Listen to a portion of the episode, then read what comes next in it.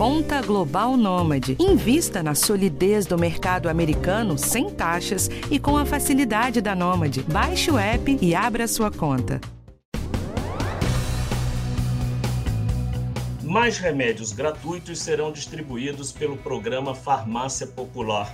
O governo anunciou a inclusão na lista gratuita dos medicamentos para osteoporose e também dos contraceptivos. Até agora, o Farmácia Popular, criado em 2004, oferecia de graça remédios para diabetes, hipertensão e asma. Depois de seis anos quase parado, o governo pretende investir só esse ano 3 bilhões de reais no programa Farmácia Popular.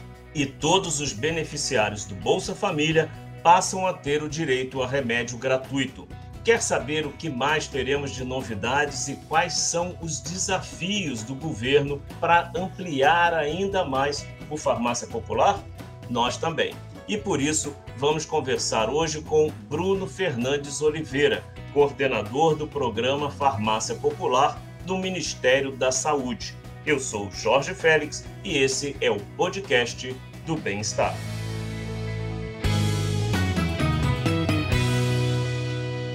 Bom, Bruno, obrigado por você estar aqui com a gente. Eu queria começar explicando a importância da inclusão da osteoporose e dos contraceptivos nessa lista gratuita. Como que o governo né, chegou à escolha desses medicamentos?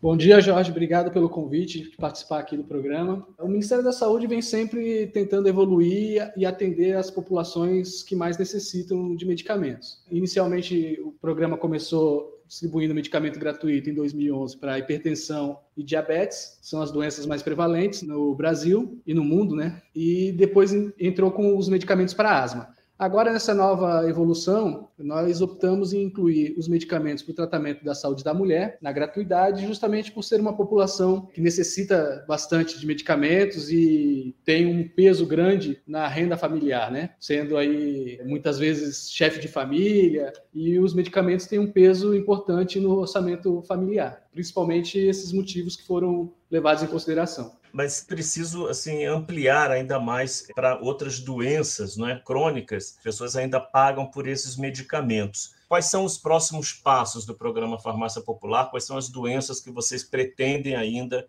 incluir dessa modalidade gratuita?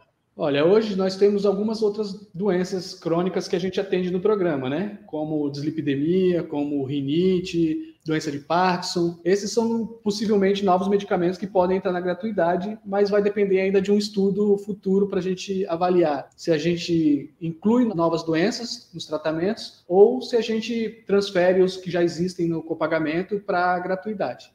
Agora, é, no caso da osteoporose, né, são 120 mil quedas por ano que resultam em cirurgias, principalmente de, por causa de fratura de quadril. Esse é o número que a gente tem de pesquisas do próprio Ministério da Saúde. E aí, agora, tendo esse medicamento gratuito, qual é o impacto disso para o SUS? Né? Você falou aí que uma das prioridades foi a saúde da mulher e esse público que sofre esse tipo de queda e de, de fratura e de cirurgia é a mulher né, com mais de 50 anos, e sobretudo na fase da menopausa. Isso vai ter um impacto para o SUS? Isso é avaliado na hora que vocês escolhem essa gratuidade é, de medicamentos?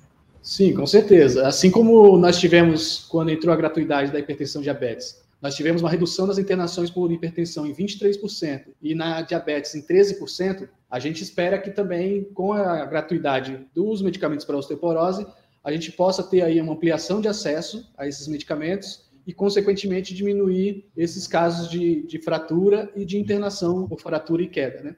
Compensa né, o investimento que o governo faz é, nessa gratuidade dos medicamentos e nessa redução de atendimentos de cirurgias, reabilitação, etc., por consequências da osteoporose? Sim, o custo de uma diária de internação, sem contar todo um procedimento de cirúrgico, centro cirúrgico, equipe médica, tudo isso é um custo muito elevado, além de uma outra questão que a gente não consegue mensurar, que é a qualidade de vida desses pacientes, né? Principalmente como você falou, são pessoas com mais idade e a gente precisa garantir aí uma qualidade de vida. Então, além da economia financeira, quando a gente evita internações e cirurgia, nós temos também aí a questão da qualidade de vida e melhoria da saúde da população. Os contraceptivos, qual foi o parâmetro aí que o governo utilizou e como as pessoas agora podem retirar esse medicamento nas farmácias? Uma das grandes questões que traz o sucesso do programa é a facilidade de acesso. A ampliação no acesso se dá a facilidade de ter farmácias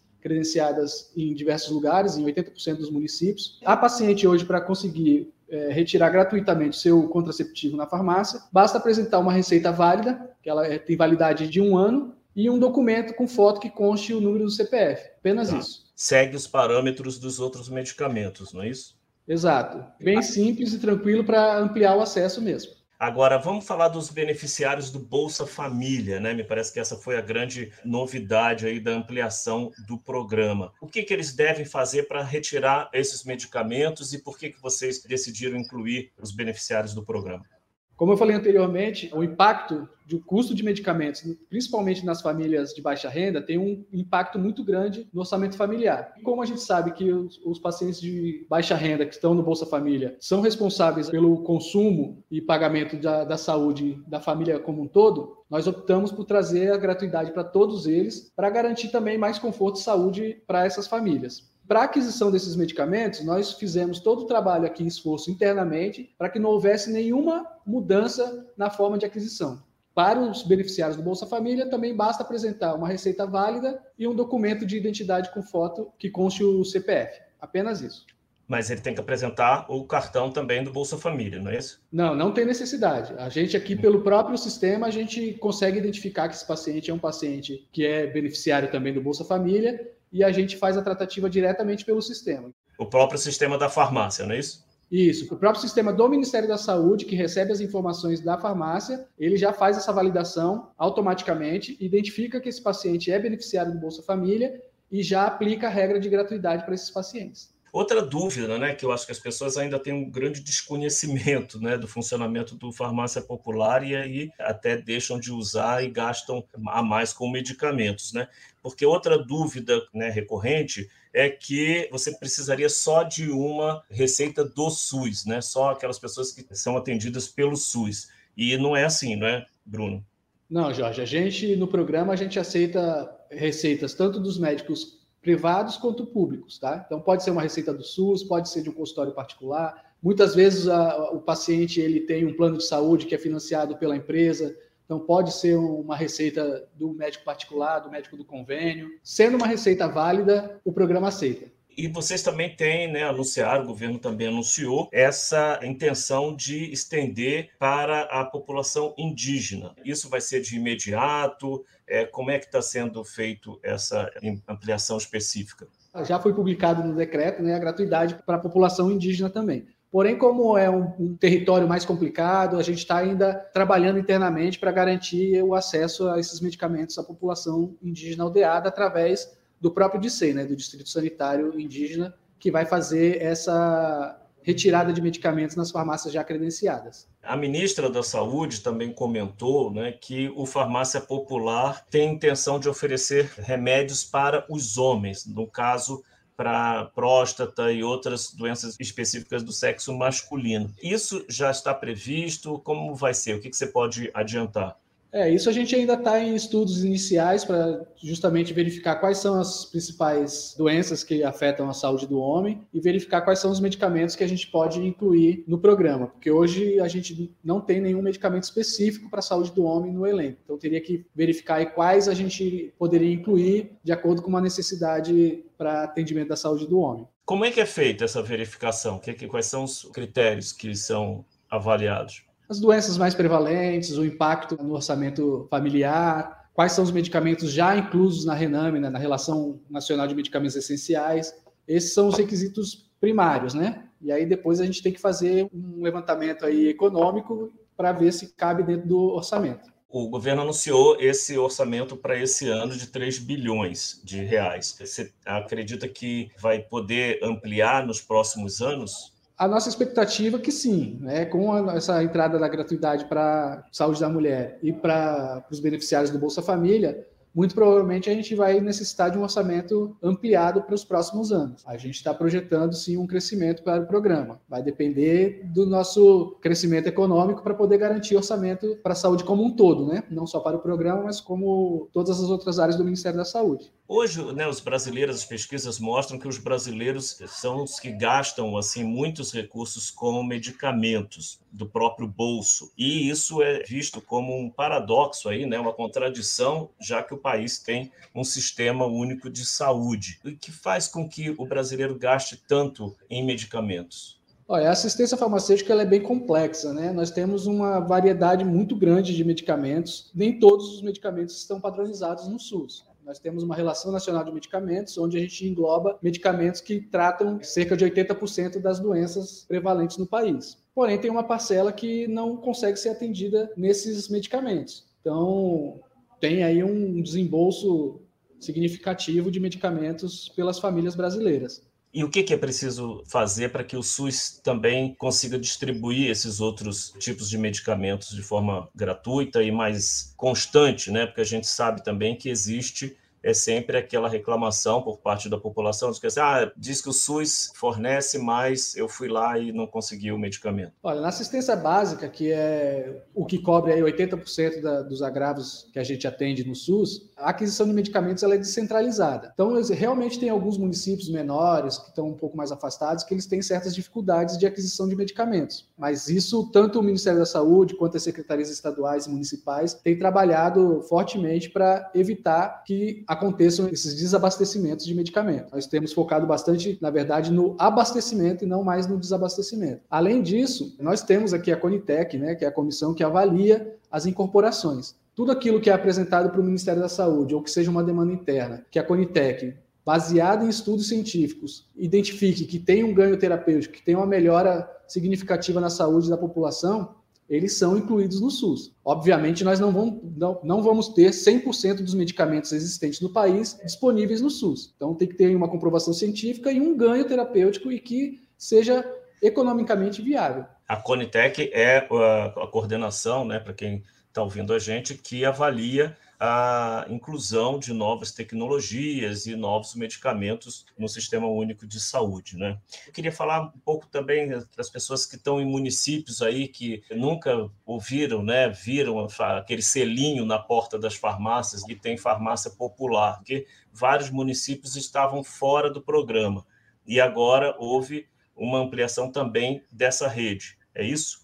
É, nós vamos ampliar a rede, né? Nós vamos abrir agora o credenciamento para 811 novos municípios que não são atendidos hoje pelo programa Farmácia Popular, mas que são atendidos pelo programa Mais Médicos e que estão com uma faixa de vulnerabilidade alta. Então, nós vamos abrir para esses 811 novos municípios com o objetivo de chegar aí a 5.200 municípios atendidos pelo programa. Segundo o Ministério, dá cerca de 93% do território, é isso? Isso. Ah, se a gente conseguir credenciar aí nesses 811 municípios que a gente está abrindo agora, a gente chega em 5.200 municípios dos 5.570. Porque havia uma diferença muito grande nos grandes centros, nas capitais principalmente. Você vê bastante as farmácias, o selo que tem farmácia popular na porta das farmácias, mas existiam tantos esses municípios, né, tantos municípios que, que não tinham o programa. Né? E acho que também é, relevante a gente destacar isso que você colocou, né? Essa atuação conjunta do programa Mais Médicos com o Farmácia Popular, né?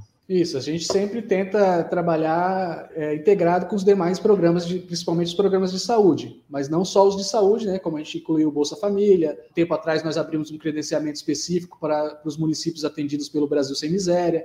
Então, o intuito do programa é estar sempre articulado com os, com os demais programas de saúde e os programas sociais para ampliar o acesso e garantir que essas famílias tenham seu tratamento garantido. E hoje o principal entrave aí para ampliação do farmácia popular, ele é financeiro? Em relação ao credenciamento, nosso maior entrave é a estrutura mesmo. O país tem uma distribuição de farmácias que estão nos grandes centros, no litoral, né, nas grandes metrópoles. Então é difícil a gente interiorizar, porque a gente depende de ter uma farmácia lá com conectividade à internet, com toda a documentação regular, que tenham condições de, de atender o paciente com qualidade, que a gente tenha segurança de que esse paciente vai ser bem atendido e com medicamentos de qualidade. Então, hoje, nossa maior dificuldade é, é realmente e para os interiores, porque justamente nós temos essa dificuldade. Como nós utilizamos uma rede já instalada, a gente corre atrás das farmácias que existem para poder credenciar. Quer dizer, a farmácia tem que ter uma estrutura é, digital para ela poder estar tá integrada na rede do programa, né? Isso, tem que ter uma estrutura mínima, tem que ter conectividade, porque como nosso sistema ele não é informativo, ele é autorizador, né? Ele precisa de uma autorização no ato da dispensação. Então a farmácia precisa ter conectividade constante para poder fazer essa autorização e fazer essa dispensação de medicamentos para o paciente. Ah, tá. Então, assim, é só para as pessoas entenderem melhor. Quer dizer, é no momento que ela está ali é, comprando no balcão que a farmácia recebe a autorização que pode entregar gratuitamente esse medicamento ou pode vendê-lo com o desconto de 50% ou, ou até 90% é no, no balcão, não é isso? Exatamente. É no momento da dispensação, no momento da venda é que a gente faz a autorização. Então, por isso que é importante a farmácia ter uma conectividade constante e segura para poder fazer esse tipo de autorização. Bom, Bruno Fernandes Oliveira, coordenador do programa Farmácia Popular no Ministério da Saúde. Muito obrigado pelas informações. Esperamos que o Farmácia Popular siga né, sendo ampliado, porque o gasto que o brasileiro tem com medicamentos é realmente muito grande, né, do, do próprio bolso em comparação a outros países. Então, te agradeço aí a sua, as informações. Muito obrigado, Jorge. Estamos à disposição para esclarecer as dúvidas que surgirem. O podcast do Bem-Estar tem a direção de Karina Dorigo, a edição de Natália Marques, na gravação André Ladeira e hoje na produção e na apresentação eu, Jorge Félix. Até o próximo.